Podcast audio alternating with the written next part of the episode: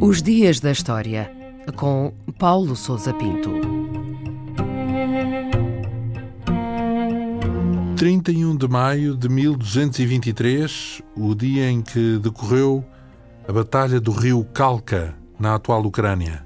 Kalchik é o nome de um rio localizado na atual Ucrânia, que passa perto de Donetsk e desagua no mar de Azov, junto ao Mar Negro. Pensa-se ser este o rio Kalka onde teve lugar nesse dia uma batalha que opôs os exércitos mongóis, liderados pelos generais Jebe e Subotai, às forças de uma confederação de príncipes russos e ucranianos. A dimensão das forças em confronto é controversa, totalizando talvez perto de uma centena de milhares de homens, aceitando-se que os exércitos eslavos eram superiores em número, mas menos organizados. A batalha ocorreu na sequência de um ataque inicial russo à retaguarda mongola, foi bem sucedido e que levou os generais mongóis a simularem uma retirada. As forças russas, confiantes na vitória, caíram no logro e iniciaram a perseguição sem tomarem as devidas cautelas. Nesse dia, os exércitos mongóis cessaram a retirada, tomaram posições de combate nas margens do rio e retomaram a ofensiva. As forças russas foram surpreendidas e sofreram uma derrota esmagadora. E qual foi o contexto que antecedeu este confronto?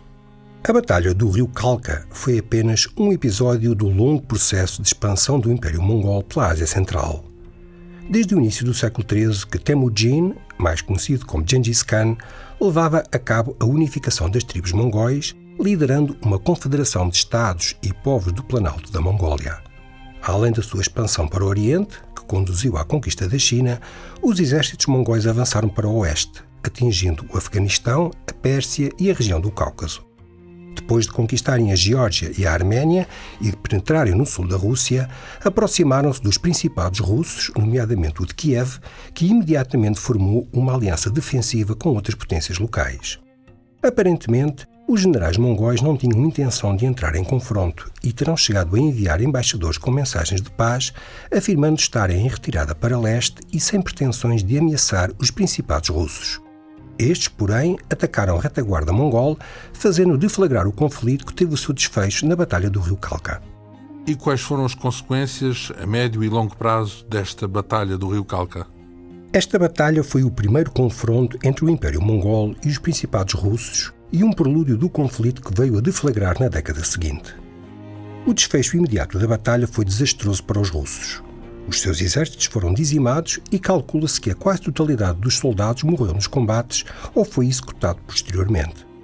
Os príncipes e a principal nobreza de Kiev foram capturados e igualmente executados pelos inimigos. Contudo, os exércitos mongóis estavam em retirada para leste e não avançaram em direção aos principados russos, que estavam praticamente indefesos.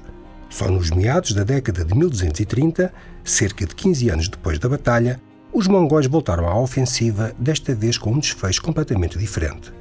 Numa nova ofensiva militar inimiga, os principados russos foram derrotados e forçados a pagar tributo aos imperadores mongóis, que avançaram de seguida pela Europa Central até à Hungria e Polónia.